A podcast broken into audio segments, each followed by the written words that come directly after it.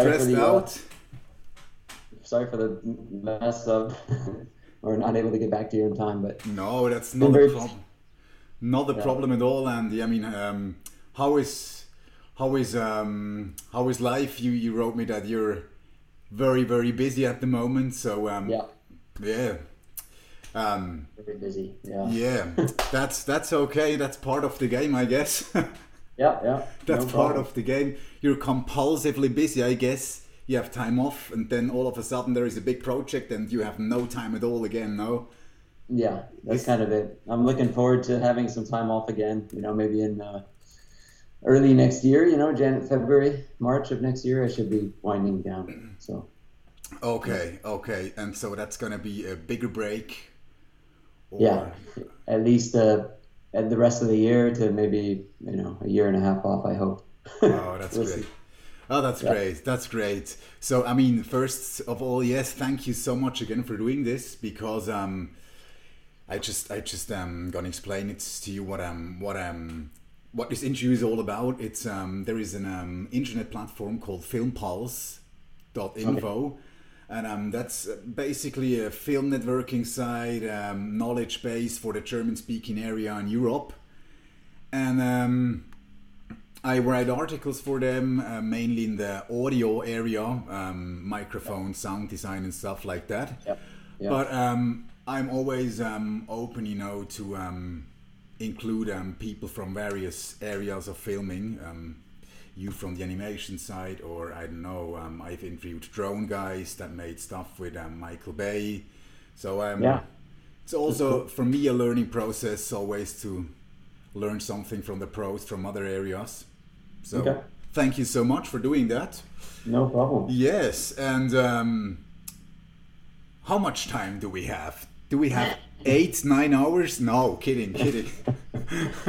Um, unfortunately, not too much. I gotta be, you know, I gotta be gone like in about 30 minutes. Hopefully, we can wrap it up. Would that be enough? Yeah, let's do it. Let's do it. So let's jump right into it. Um, the last time, uh, the first time we met was like when he told me you had the Jungle Book thing going on. Yeah. And as I remember correctly, I was in London as well. And what are you doing now again in London? Now I'm working on uh, Lion King. So I'm, you know, just been same company, MPC, moving picture company, and uh, we got pretty much the same team back. We got a few new people and um, a much bigger task. You know, Jungle Book was uh, about six or seven hundred shots of all fully animated animals, and and this one is about fourteen hundred to fifteen hundred shots. So it's double the amount of work. Wow. And the time that you have is the same, or do you have more time? We have a little more time, but not not proportionally correct. Oh my So- god. So, so it's, it's, it's a bit stressful at, at the moment, but um, it's fun. I mean, it's looking amazing, and also, you know, the the bar has been, you know, taken to another level with the way Jon Favreau, our director, kind of uh, likes to push it. So, you know, he, you know, he's not really stopping short of anything that doesn't that doesn't look real to him. So, you know, in terms of animation, it has to be completely photoreal. The So- movement has to not stand out at all. so he um what was his name again, the director? Jon Favreau. Oh yeah, okay, okay. And so your your role basically is um you're between the animation guys and him and you Yeah. are going back and forth between the animation guys and him asking for feedback and then you go back. Yeah, basically, I'm, I'm the animation director on it, and um, there's animation supervisors at, at MPC that are uh, so they supervise their teams, but they supervise their team and get the animation ready to show me, and then I I give them I kind of manage Jon's interest in the movie in terms of what his you know what his likes and dislikes are with with performance and movement, and you know I, I tend to after working with him on Jungle Book, I have a pretty good feel for what he likes and what he doesn't like. So- I mean, is, is it is it in the same area than Jungle Book where you have that hyper, almost photorealistic kind of animation thing going on, or um, is is it like that again? Huh? Yeah, it's like that again, even even even further, I would say. So we're you know we're trying to make it as you know when you watch the imagery, you think you're watching a, a, documentary, but the characters are talking and performing. so that's that's that's that sounds insane. Yeah, yeah. Because I mean, I've seen the Jungle Book, and I was like, Jesus Christ. Okay, this is as far as photoreality goes these days. But I guess um, you always have to be a little bit ahead technically before every project, so yeah. um, that you can catch up a little bit. No, I mean, technically seen, you have to be like I don't know when you start a project, maybe three or four years ahead, or how you do that on a technical yeah. setup. In reality, you are shooting for, um, you know, yeah, what's what's three years from now going to still be amazing, and so you, you have to be you have to be way on that cutting edge, that bleeding edge of technology, which is which is the hard part. You know, people have to work, you know, really hard. We get some of the strongest, talented, you know, artists in the world working on this to make it as realistic. It's you know, to me, I equate it to like photorealistic painting, but if every person had you know one pixel to paint you know all of the whole team you know has to assemble something that looks completely photoreal and beautiful. Um, it's really really hard and everybody has to be top top notch. Obviously obviously.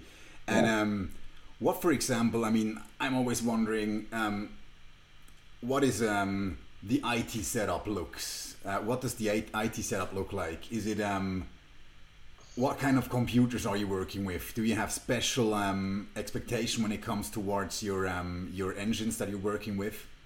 Um, there are Linux, you know, there are Linux machines that are they're nothing nothing I think beyond you know they're actually high you know high quality graphics cards and um, but a lot of home computers, a lot of gaming machines nowadays are just as fast, if not faster, because uh, you know the stuff we're doing you know, doesn't require you know the top of the line graphics card, like especially for animation. It depends on what section you're in.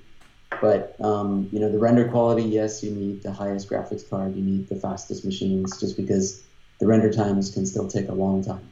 Oh yes. So we're sending more and more information at it. So, you know, before we were rendering for on an animal, you know, maybe a few hundred thousand hairs, individual hairs are being rendered, and now it's in the millions. So it's like, you know what I mean? You you know that that the computer has to calculate all the way each hair, you know, like real hair, how the light penetrates and reflects off of each hair and comes back out and what you see. It sounds complicated. It's it's super complicated. It's, it's super. I mean, because I mean, hair is is such an um, fact that you that you're going to underestimate. You know, I mean, yeah, it's hairs, but I mean, yes, hairs is so it's such a complicated matter. Um, Math- mathematically, with the way the light interacts within the fur and how deep it can get, and the fact that each individual hair actually has a translucent value, which means the light can go through it. Um, so it's super, super tricky math. And you know, the, the fact that the computer has to calculate all of this for millions of hairs per character, you know, I mean, and that it's moving and motion blur and everything else. It's really, really difficult stuff. When you have characters, do you do you motion track them first, or you go from scratch and build them up from scratch, or you have motion uh, tracked things? With the actors, the voice actors, they um, they give us a voice track of the kind of like traditional animation or or Pixar movie. They'll they'll go in and they'll give a read. They'll do it in front of a microphone, or in this case, we did it um, a couple times. We did it in a black box, which means like a like just a basic room, and you had the actors kind of like reading the lines, but then would try to do the lines a couple times without the script, so that they're almost acting off each other. So you get a little bit of eye contact patterns, or a little bit of timing with the two actors together, which traditionally in most animated features you don't have. You have uh, one actor who comes in one day, another actor comes in another day, and they're in the same scene together, but they never even talk to each other. So you also have that kind of intimacy when they have eye contact and body contact. So yep because yeah. that also contributes to the realistic experience in the end, I guess. Yeah. Yeah, yeah we could get, especially with like Timon and Pumbaa and some of the main characters that are, you know, people are, want to have fun with and they want the characters to feel a bit more spontaneous. Yeah, yeah. So, you know, we got uh, Billy Eichner playing Timon and for Pumbaa we have Seth Rogen. And we got both of them in because they could improv a little and change the lines and change the timings and you know, just start to have fun. And you know, we got we got better reads for that, and we got kind of more naturalistic performance. And then you know, from there we animate. So when you have this session, do you have the dialogue scripters there? Do you have the director team there? Uh, who, who is involved in these sessions? Yeah, it would be the uh, the screenwriter, um, the editor, oh. and uh, Jon. And then I was also involved just to watch if anything stood out, you know, per, you know, performance wise and stuff like that to get feedback. But it was pretty cool. I mean, it was uh, it's really great to watch them perform and get get us some more, uh, you know, beyond the traditional animation feel. You know, take it take it another step further. That's. Uh, yeah, yeah, yeah. Okay, that's great. That's great. Are, are you are you kind of a guy that um that um doesn't want to do the same project twice? Do you enjoy um, being thrown a little bit into the cold water, so to speak, and um, do push the mm. boundaries a little bit? Do you like that? Yes, I would say that's definitely me. I, I get a little bored if it's the same thing over and over. so I do tend to, my whole career, I've tended to seek projects that challenge me or feel like it's something new. Um, Jungle Book felt like it at first felt like it was going to be similar. I mean, Jungle Book was obviously a big challenge, but Lion King felt like it was going to be similar to Jungle Book. But you know, when I after talking to Jon again and figuring out where you know how much further he wanted to push it, and I knew you know kind of our shortcomings of Jungle Book, it felt kind of fun to to kind of see if we could take it another level. And you know, and also what's also ex- exciting about this film is you know Jungle Book had a live action actor in it, so they called it a live action movie um, because I had Mowgli, who, you know, who we shot on film, the boy. Of course. And this film has Nothing. no live action actors. It's all animals. Jesus so, Christ. So there's every time you you know before we could cut from an animal to, to Mowgli to a real person and then back to the animals. Now we're cutting from an animal to an animal. You know, so it's you know they have to carry the whole movie. The performances have to carry the film, and it has to feel real. And so the challenge is just that much greater. Wow, yeah. wow, I understand that. Okay. So, yeah, thank you so much for that. Um, so, we have like kind of a bit of your um, now state of your professional life. Uh, let's jump right at the beginning. Um, um you graduated from UCLA, I get, um, and that was back in the 90s, in the early 90s. Yeah, 95. 95. And yeah. Um, as I remember correctly, you got into, you got your first glimpse of what animation can mean during your uh, freshman year. Is that correct? Um, yeah, that's right. I, I watched a, uh, a Pixar movie called uh, you know Luxo Junior, which is what if you watch any Pixar film now, their logo has the little lamp jumping around. Yeah, and it yeah. on the eye, and that was their that was John Lasseter's kind of first film, I think. I did I think he did one before that, but that's the one that really stood out as being a, a big hit. It kind of went around, and everybody saw it, and everybody was amazed by what computer animation could be. And I remember a teacher showed me that in UCLA my freshman year. And right then, like a light went off. I, I was like, I, I have to do this. You know, I have to, I have to, you know, it's so exciting because, you know, I loved animation, but I was never the best at illustrating. I was pretty good, but I never, I knew I couldn't be as good as the Disney animators with the drawing skills. So, and I was really good, getting good with computer art and doing like Photoshop art and different things. And I just loved how the computer, you know, the tool set fit my skills better.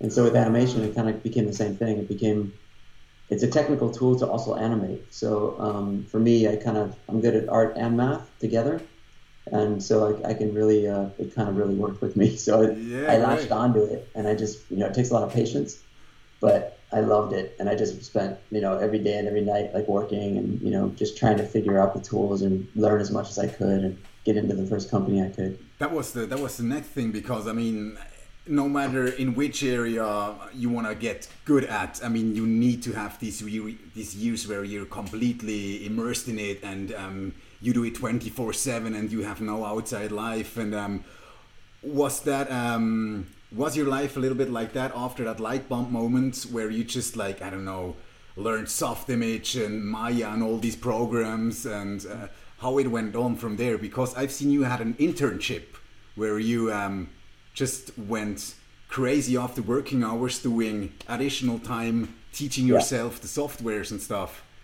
Yeah, I did. I had a uh, yeah an internship at at UCLA. I had an internship working for Sega, um, making a ride film, and I was there just to kind of help with storyboarding and to do and not really to work on the machines and and after hours I had a friend who was you know helping me learn who was a you know an animator there who was a little bit older and he was helping me learn the system, teaching me things here and there on Softimage. And and then on top of that, I would just stay, yeah, extra hours. Everybody would be gone. I'd still be there, you know, learning as much as I could and animating and figuring out how to do things. And then I, then they started to give me shots, you know, part of the film, and so it all kind of worked from there. And then I started before the by the end, I was kind of in charge of the camera movement of this ride film, which is a big deal because it's you know it has to do with how the, the seats move and the camera has to correspond to that. And so, you know, you couldn't do you couldn't you had to be really uh, detailed with how you move the camera and make it feel like you're really flying and moving. So and they they flew me to Japan. I was only 21. 22. Yeah. Jesus. And they, they, flew me to Japan to like sit in the sit in the pre- preliminary seat and ride the animation I was creating. And it was so cool. Oh, great! great. I mean, because shortly after that, I mean, you you you uh, landed a gig at Digital Domain. Is that right? That's right. Where they hired you to um, basically animate their commercials. Yeah. Or yes, yeah, so I was. I went to I went to um, I did a short film at, at so basically at UCLA. I was still finishing up school during the internship, and I wanted to have a pro, like a final piece to get a better job, to get maybe a job at say a Pixar or Digital Domain or one of these companies. And basically, I didn't have anything to show because I didn't. All I had was that one little piece I did for Sega, but it wasn't enough really. It was like just camera animations. They didn't know what I could do. So I went to um, my teacher there, you know, who want, who was teaching. I was a design major at UCLA, and so I wasn't really in animation school, and they didn't really have an animation school actually, you know, for computer animation. So I told him this is what I really want to do, and can I? Will you support me and give me credit, class credit for doing the short film? So, and he basically became like a my yeah, like an independent study. I got I got full class credit for a year, about a year. Ah, look at to that. finish short film. Ah, And okay, I- okay. At my home, you know, at home, I had to le- I had you know weekly check-ins with him to show him my progress, and then he would grade me, and he, you know, but it was pretty awesome. I was able to get full credit for doing this project, and that project is what got me my job at Digital Domain because it basically was a short film that I was able to use, and it, it took um, second place at SIGGRAPH. I don't know if you SIGGRAPH uh, conference. It's an animation conference. And they and, and they awarded you with the second prize at the age of 21 after just some Yeah, years into well- that stuff. Yeah, but it was a it was a student animation festival, so it wasn't like the whole thing. But it was a student animation competition. I entered the film, and it got second prize, which is which was pretty cool back then. Ah, that's Seeing that I you know I had almost no school support at all, other than this teacher. I had I was doing it on my desk with a computer I bought, scrounging up money. oh, that's And- great. I love these stories. Oh, that's great. Yeah, yeah. I mean, so you were really like bitten by the box, so to speak, and you really wanted to do it. And um, so, what, what is what is what is um, what always seems very crucial to me? Suddenly, there was that jump into that into the motion picture area for you, and um, you landed that gig with um, with um, James Cameron for Titanic. And I mean, James Cameron um, and Water, that's always a good pair. He did Abyss in the Yeah. beginning of the 90s, which was amazing. And then he wanted to do that Titanic project. And um, how you got in there, because there was also, um, you know, um, nobody could knew how big that film would be, but it was for sure a big project. And how you ended up there with John Legato and all these guys and Um, yeah, it was it was pretty cool. I mean, I was doing commercials at Digital Domain, and I was loving it for about a year, and I was really enjoying it because I could do my own little. It was like my own little projects, you know, and they were only six weeks long, and they were they just needed a lot of energy, and you know, you had to do a lot of things like rigging and animation and a lot of different things. Skill set had to be big. So, whereas Titanic was more about just animating for me, but it came to me as like a, the supervisor came and said, you know, they need some help and they would love to have you on board. And and I said, oh, sounds good. You know, let me give it a try. You know, I, I wasn't that excited by it because I knew it was like a long thing, and you know, and it was a lot of motion capture, cleanup, and fixing. So it was a lot of you know, and then at first it was a lot of motion capture, and then it became like, well, on the ending sequence, we're going to animate a lot of the humans falling and you know hitting things, and because we can't, they can't stunt capture it, they can't motion capture. So they said it's too dangerous, all this stuff. So they said we're going to animate some of those some of those people falling, and I'm like, that sounds like fun. Wow. So- wow, but that was a, a huge thing. I mean, back it was the late '90s. I mean, the engines were very slow. I mean, compared to the rendering capacities you have now, it's it took ages when you hit the render button and then until it was done. Or how I can, how you can. Yes, it was way slower. Um, but you know, I think it's it was okay back then. But you know, we weren't doing a lot. We were, you know, if you look at the models we were in, animating, they were very simple and just textured pretty well. And it was a nighttime scene, so you got away with a lot. You got away with a lot. when, when you look back at these th- scenes, do you think, oh, I've done a nice job, or it's like, oh my god, this is so much yesterday, or how you think about it now? Um, several, yeah, several of the films don't really hold up, but you know, I think Titanic's kind of fun. I know there's a lot of visual effects in there that don't hold up that well, but I think, I think the movie, the, you know, the movie makes up for it because the construction. I mean, James Cameron's a master, I think, at constructing a story and telling a, especially an action scene. He's, he's just so good. You know, I, I have a lot of, uh, you know, I don't, I don't think you know his dialogue is the best, but I feel like it's not it's it's secondary to to the storytelling. The storytelling is so much more important, and he's so good at that. Yes, he so. has that big thing going on. He throws so much big stuff at you that yes, you can maybe don't have the best dialogue. That yeah. is not on Shakespeare level. I mean, yeah, yeah, no. I know what I mean. That's that's. But he, you know, James puts characters in situations that are somehow believable, even though they're ridiculous or crazy. you somehow understand how they got there, and now you're worried for them. And I feel like most directors put characters in situations like, oh, come on, they wouldn't do that. They'd just be, you know, it sounds, it's just right away, it takes you out. You're like, it seems stupid. Why are they doing this? You know? Yeah, Whereas yeah. Cameron has a way of getting them into those situations that seems, okay, I understand yeah. how they got here. I get it. I would have maybe done the same thing. and um, and then I mean you you and James Cameron you seem to get along very well because I mean he trusted you with the supervisor position for for Avatar. I mean crazy yeah. project in terms of size and money and and um, it is um, it is to me a very very nice film because um, I don't think about the technical background at all. I just enjoy watching it, so that's always nice. Um, yeah. But was that was that um, as big as it looks, or was it was it something that was easy? Uh, not no no not easy at all. I feel like it's a it's funny because it's you know Jim always knew that too when he made the movies. Like in the, we got to get them in the first ten minutes to think to, to stop thinking about what they're watching and just watch the movie. He said that's essentially what people do anyway. Yeah. And he said, but if you if you you so you got to wow them at the beginning and then at the, in the middle you're kind of like they're into the movie. They don't care about how beautiful the visual effects look. They're into the story and the and the, and the surroundings. So, but it, for us, it was extremely difficult. It was a, it was paving the road for completely digital environments um, that look photoreal, completely digital characters that are humanoid and carrying a performance through the movie. Um, the creature work was really, really hard because you had the six legs most of the time. Oh yes, that's true. Um, yeah.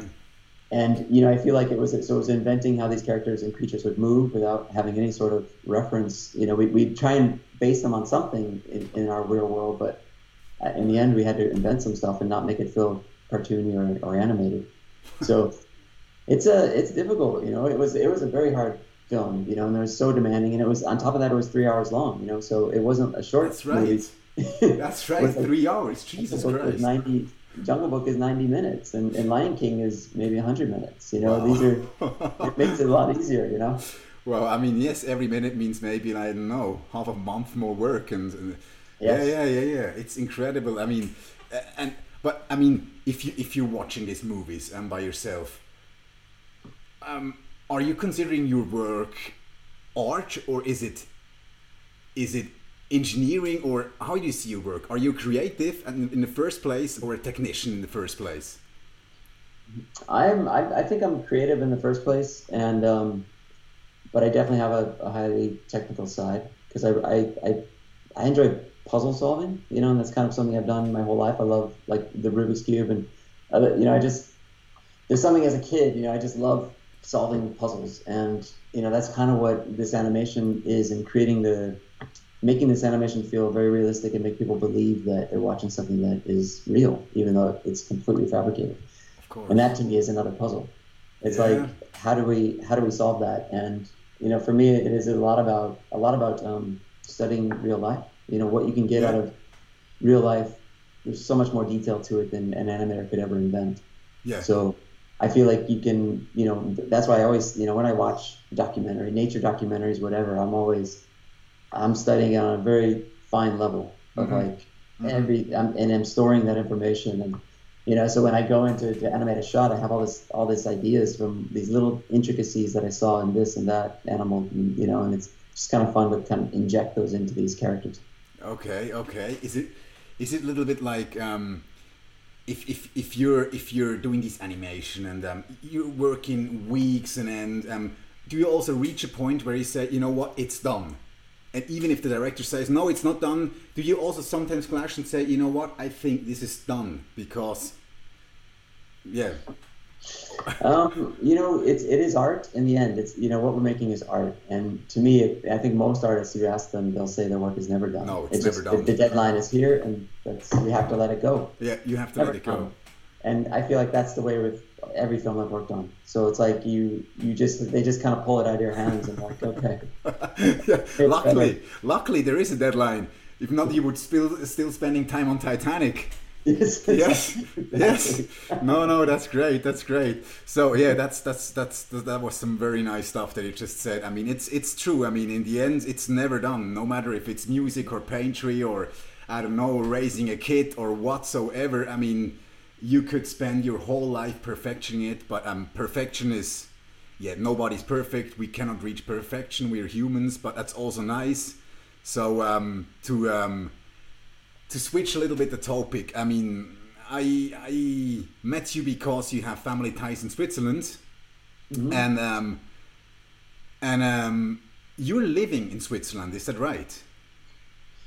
Um, currently, uh, it's a little bit tricky. I, am you know, I'm still kind of based in LA, but I'm I'm on the project here. Yeah. Family is in Switzerland at yeah. the moment, so I do fly to Switzerland every weekend. Okay. And and the kids are, but I'm not. You know, in terms of where I'm living, it's kind of a weird topic because I feel like I don't really have. You know, I think my I'm still being paid in Los Angeles, so I feel like that's. yeah, yeah. that according to Disney and everybody, I'm living there, but you know, and I'm on. but but I am, you know, I'm not spending time there at all. Really, I, I go back once every few months for ah. a week, ah. maybe, maybe and and now you know so i'm going every weekend to switzerland to see the family and the kids and then i'm i'm in london my apartment here in london that uh, during the weeks so it's a bit a bit of a nomadic life yeah. at the moment yeah yeah okay that's it finish after we finish the film I'm, i plan on spending time we're spending some time in switzerland. Okay. Um, okay. I'm gonna go straight you know straight there to kind of unwind and enjoy the spring and summer. Yeah yeah. That will be next year. So you have like 19 yeah. 19 so there is still way to go um but um, for example, uh, you, you're a father of two. Um, do they do they understand what their daddy is doing as a profession? Because I mean, other daddies they I don't know they they work just next door or they I don't know they're teachers at school. Your job is a little bit more difficult to describe or maybe even to understand for kids. How do they react to your work schedule? Um, yeah, I think they at first I think they had trouble with it. You know, my son my son was funny because he was only like six or seven years old, and I was staying a lot of you know it was in between Jungle Book and Lion King I think, and I was at home a lot, and um, and so when I actually I think it was right actually it was right before Jungle Book to be honest. It was so he was about five, and he was he was trying to understand you know he, he thought fathers all stay home with their moms you know like that they never nobody works I'm like, well, I'm, I take. I, I tried to explain to him I took on this really big project. I'm not going to be home very much, and he's like, "What do you mean? You have to work today?" Oh, it's kind of funny. And, but nowadays, you know, he's he's nine. He's uh, you know, my daughter's twelve. I think they get it now. Yeah, yeah. And I mean, for a kid to grow up, it's the most normal thing the way you grow up. So it's not odd to them. Yeah. It's it's like okay, that's um, that's how it is. Yeah, that's how it is. Yes. Is there also sometimes you know? Is it challenging in, in your profession uh, to maintain a stable um, work kind of thing and a stable private social kind of thing? How you combine these two? Because um, as you said, you have a project where you're hyper busy for a year and then you mm. maybe have a half a year off. How you combine these two worlds and uh, do justice to both of them? Yeah, I mean that's that's the tricky part. I think it's it's been hard to juggle, and but I feel like our my wife is so understanding and yeah. sweet, and uh, Maya is like, she's the she's a blessing. She's oh. like, I couldn't have asked for a better wife and, and family. So wow. I think I'm I'm super lucky. You're but, super lucky. Yes, yes. I mean, yeah. I mean, some wives are definitely from, from my colleagues are not understanding of the hours and, and the time and and so it can be you know they don't understand the passion because you know what's good is what, what's good about Maya she came from this field as well. Ah. Like we met, she was a coordinator in animation when we met back in 2000 in, in Hawaii, and now she's you know she she went on to do a few other projects before she even had kids, so she was producing a little bit on some projects and. And so she gets it. She knows the hours, and Yeah. and you know now she decided to be a stay-at-home mom. Yeah. But if she was doing projects, she would. She knows. Yeah, you're doing a project, it's you're busy and you're you're kind of. So while while I'm so she understands that I take this time, and when it's done, then it's like 100 percent with the family. You know, Yeah. it's like that's the time. That's the time I'm missing before. Now we do it. But it's also a nice part because then, I mean, yeah, you can spend some month with your family and kids and be there and uh, and don't have your four weeks of paid holidays during a year, and um, that's also a nice thing. I mean, it's definitely a lifestyle or not your your kind of work. It's it's a lifestyle that goes beyond just working. and I think as you get to the, the kind of upper tiers of it, you know, that it's the same for all of us. You know, I think the direct directors have the same problem. You know, when they take on a project, it's like I'm in the project, and it's so hard they can't take it. You know, my wife, you know, still slightly doesn't. She's like, we want to go to Japan.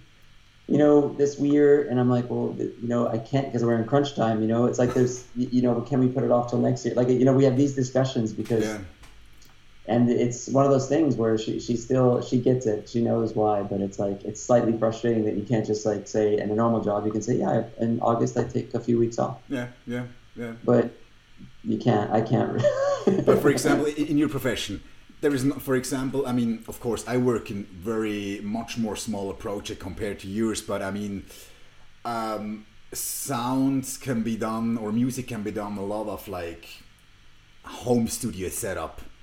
Are there Yeah. also some tasks in your work where you can say, okay, I do it at home, or I rent a room close to home, or is that impossible Um, because you have to manage a team as a supervisor? I mean, funny you should ask. I mean, I've been looking into new technology to try to do some of my work from home. Because Okay. this year, especially, I've been, you know, because I'm, I'm basically, you know, I'm in a review room. I also sometimes jump on the box to do some animation changes or adjustments to a tricky shot. So, but most of the time, I'm I'm reviewing shots with animators and I'm giving notes. Okay. And so um, it could be done if, if it's like this. At look at the way we're talking. Like if it was this clean and I could talk to a room of animators from Switzerland to London yeah. and be able to just say give notes. But I need the problem is I need to have you know right now there's a little bit of lag sometimes when I watch you talk. I need to see the image quality with no lag. Like it has to be Oh, of course. perfect. Per, yeah. So otherwise I can't tell if the animation is if there's a problem or if it's just something with the connection. yeah, yeah, so- of course.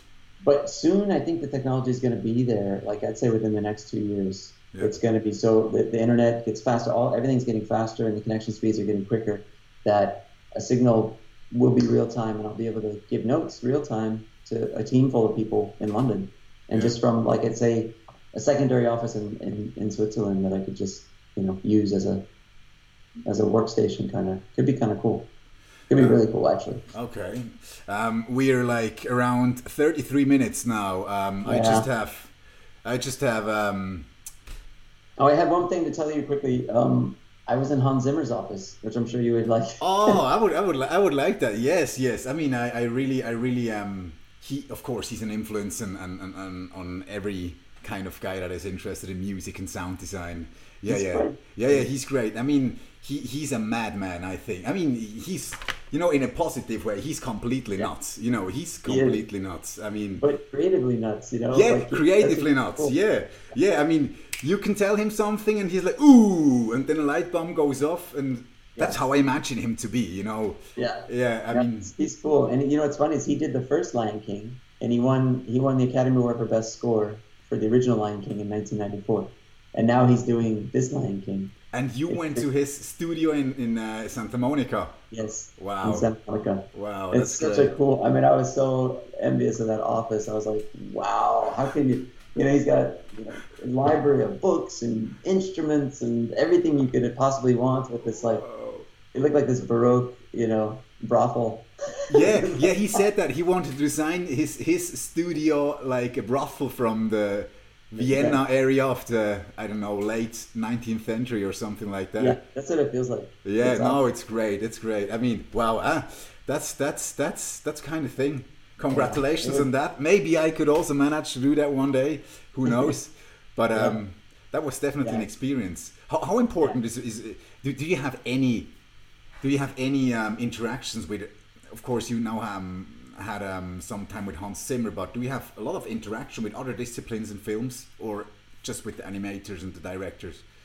Um, no, I've, it's quite a bit with the writer, the, the editor, all the time. Um, you know, music, yeah, a little bit. You know, especially since we're doing you know musical songs. You know, we're, we're actually you know pacing a lot of the animation to the music. Ah, of course, um, yeah. That's one of the big reasons why I was invited to go to his office to kind of look at. We're looking at one of the songs that's going to be in the film, and he was starting to try something different. He was wondering what kind of animation we could do for it. Ah. So it was pretty cool. It was cool to kind of look at it and kind of discuss it with him. Great. Um, yeah, but you know, usually I'm not involved in score. Uh, Jungle Book, I wasn't really um, yeah. because the song was kind of there was two songs really, and we kind of knew what we were going to do. The um, but the uh, you know sometimes it's funny about you know Jon's been great as a director. He's uh, quite collaborative. He's he trusts me as a potential director one day because he knows I want to be directing at some point. Mm-hmm. So he invites me into the editorial suite to make decisions about timing and pacing of cuts and and um, you know also to figure out you know what we could do with the you know because sometimes the animation is pretty rudimentary when they're making the cut. And, and knowing you know how I see it, like there's gonna we're gonna need more time or less time for for what we're really going to do with the detail of the animation. So those sort of things are cool. But um, yeah, he's been he's been great though. He, he trusts my instincts on story and stuff. And it's cool. Well, he has good reason to trust, I guess. So um, I don't want to hold you back too long. So I just I just want to I just wanted to ask you. Um, are you? Um, I mean, you of course you had an, um, a very very um, super super nice career until now. You could start very early on with Big Project. Um, and you had um, numerous awards that are connected to your name. Um, what do they mean to you? Are they just a piece of silverware, or do you really um, do you are you really proud about them? How you deal with these awards? Because awards are nice, but for example, I've never won a big award, but I can imagine that it's nice, but it cannot be the only thing that you can care right. about. So discuss that a little bit. It's it's definitely not the only thing. I mean, I think as a it's funny as a young, you know, when I when I first graduated from college and I got to type, you know, work on Titanic and and you know, I think I had a dream of winning Academy Award one day. It was yeah. a dream. Yeah. And so it was a goal and a dream, and um, when it happened, it was amazing. You know, I won for you know for Avatar the first time, and it, it felt like it was really amazing, and it felt like a big accomplishment. But in the end, you know, it's still like you said, it's a award. It's like a soccer trophy. yeah, yeah, yeah. I mean, it, it, sits up on the, you know, it, it. But it's what's cool. What's cool about it is it's, you know, you kind of forget about it after you've won it. You don't think about it. I don't think about it often at all. And every now and then, someone will come over your house and be like, "Are those?" And you almost forget they're there. And you're like, it's just kind of weird. It's like this uh, that yeah. it means a lot to other people, you know, than yeah. more than it means to me at this moment because it, it, felt like you know it meant a lot to win. It still means a lot that I did it, that I accomplished it, but currently it's not something that's you know on my mind that often. But I realize the effect it can have. You know, just even bringing it to show with some friends that, that they've never held one or something. It's it's got this big effect, and yeah. I think that's it's cool. It's kind of cool that I can I can share that. You know. Yeah. But, yeah.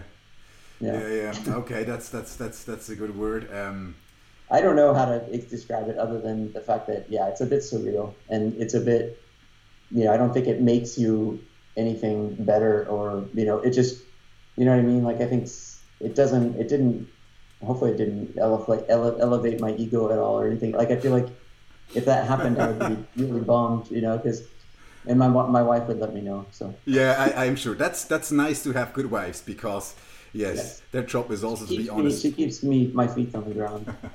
that's that's nice. That's nice. So um, just um, just um, to close that um, interview, are, are you are you still or did you ever look for new talents? Are you are you um, are you um, are you aware of new talents in the industry in um, in the design area in the animation area? Are you looking out for them or they're coming um, at you? How you do that? Because you yeah, have to gather a team. What's that? You have to gather a team around you for a project, yeah. I suppose. And how do you choose people? How do you give people a chance? And how you manage that? I am always looking for new talent. Actually, I think it's a it's a good question. I, I mean, it's something that because it is you know I think there's more and more coming up through the ranks because there's better teaching going on these days. Um, but we we have you know basically when we started this previous section in LA to do Lion King, I needed really talented, fast animators, and I called a few of my friends down at Weta, down you know other companies, and they recommend you know Weta they recommended one guy. They said if you can get this guy, it'd be amazing. And I was like, is he? You know, is one person really that good? And uh, anyway, I got him up on the phone. He was in Vancouver, and he was excited to come. You know, he it just kind of worked out that he was just going to be mid project, and and he came down and worked with me on the you know, and he's still with me with finishing up Lion King, and he's he's amazing. And then you know, there's another guy as well that we brought on. Both of them are phenomenal, and you know, it's it's fun when you find somebody who's um, you know who's driven driven the way kind of I used to be. Yeah. But uh, you know, but I still feel like you know, and he's constantly learning and teaching himself. But man, is he good already? Like all of, they're they're so good that it you know. And to me, it's like at this level of animation, it's so hard. I know we got to go, but at this level of animation, it's so hard that um, you know, you can't be teaching animators how to animate at this level. It's it's it's most fun when I'm actually just talking about the performance choices of the shot and you know, and not not the technical problems that are wrong with the animation that's making it break. So um, that's you know that's probably the hardest part of my job is like when the animators you know some and, and it's very hard to get the level where you can animate this detail and not have problems. And so there's always some technical problems with the animation that you got to talk about. But with some of the really strong animators, they don't they see the problems. They, they they're not there. They're more it's more performance and timing choices. Yeah, I can imagine. You juggle around ideas, and you don't have to discuss about um, how the programs work and stuff. You just juggle around ideas, and then off you go Yeah. and do your stuff. Yeah. we don't have to talk about why the weight looks funny on that step or why you know he wouldn't do that at that moment. Like you don't talk about that stuff. It's more Yeah. just the timing, like choices of, of you know real performance. So it's kind of that's more fun when you're working with animators at that quality. That's exciting. you know? Great. Great. So um, I know you're hyper busy. I don't want to hold you back any longer. We've already um, we're already We're a at little over. Yeah, I got to get to work. Yes, okay. So, was very nice talking to you. I wish you all the best. And um, yes, um, hope to see you another time, maybe in Switzerland. Who knows? Yeah. And Hey, let um, me know how the article goes. If you need any, you know, if you have any clarification or want something that you know you need a little more information on or something, just just send it to me and I'll uh, I can write it to you or something. of course, I'm gonna do that for sure. I mean, you can you can um, you can read it um, before before we publish it, and it doesn't need to be published within a week, you know. So um, Okay. take your time if you receive my my my article to read it. Um, don't worry about that. Yeah. And Cool. um, cool. Yes. So back to work, I would say. Yeah, back And- to work. And um, yeah, until Best- the next best time. for you, man. Best for uh, everything you have going on. Yeah, thank you so much. And um, you hear from me, okay? Okay, sounds good, Neil. Talk Ciao, ciao. Bye, Andy. Ciao, ciao. Bye.